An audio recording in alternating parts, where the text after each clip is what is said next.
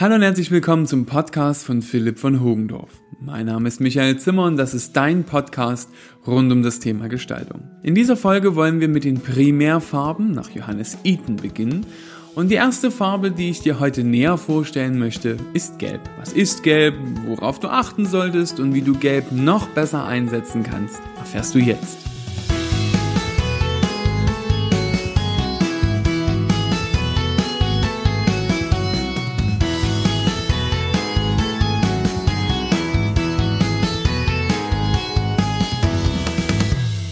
Was erwartet dich in meiner ersten Serie hier auf meinem Podcast? Wir schauen uns gemeinsam jede Farbe der Reihe nach an.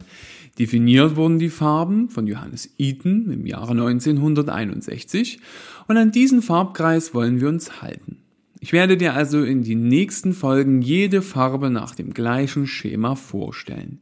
Wir beginnen immer mit den positiven und negativen Eigenschaften der Farbe, danach die passenden Assoziationen, machen einen Abstecher in das Nerdwissen rund um diese Farbe und ich gebe dir Tipps im Umgang mit der Farbe für deine Medienprojekte oder für dich ganz privat und wir schauen uns Beispiele aus der Werbung an.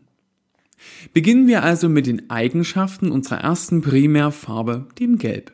Hierzu möchte ich sagen, dass diese natürlich Auslegungssache sind und bei jedem Menschen unterschiedlich wahrgenommen werden. Ich halte mich in meiner Ausführung an die allgemeinen Lehrbuchstandards.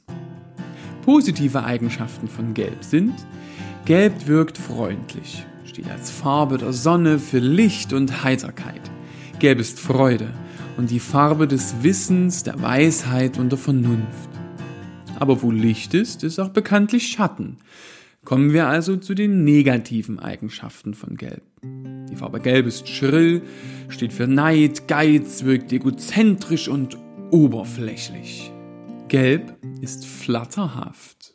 Was assoziieren wir mit der Farbe Gelb? Wir schauen uns immer die Verbindungen zur jeweiligen Farbe näher an. Also was wir hier in unserem Kulturkreis mit der Farbe verbinden. Mit der Primärfarbe Gelb assoziieren wir die Sonne, die Wärme, wir sehen in ihr Kraft und Erfolg, Kreativität, Spaß und Glück.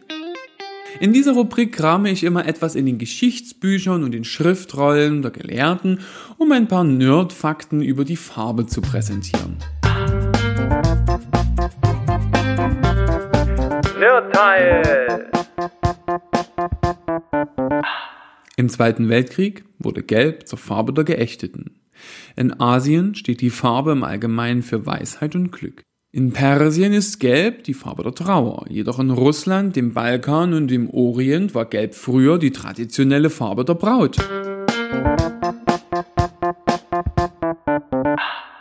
Eine gelbe Braut?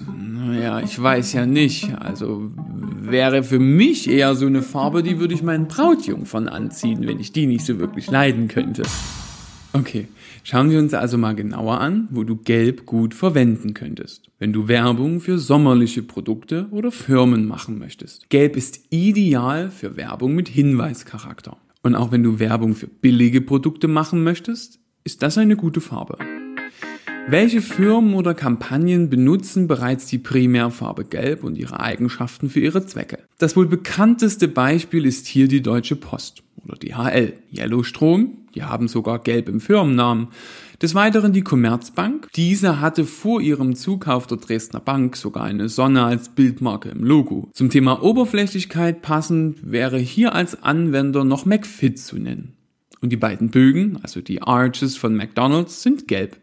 Okay, eine Art Goldgelb. Zum Schluss mein nicht ganz so ernst gemeintes Beispiel für die Werbung mit Gelb. Was haltet ihr von Werbung zur Vermarktung des Stein der Weisen? Mit freundlich winkenden Menschen, mit sonnengebräunten Körpern, die im goldenen Licht in ausgelassener Stimmung ihrer Oberflächlichkeit feiern.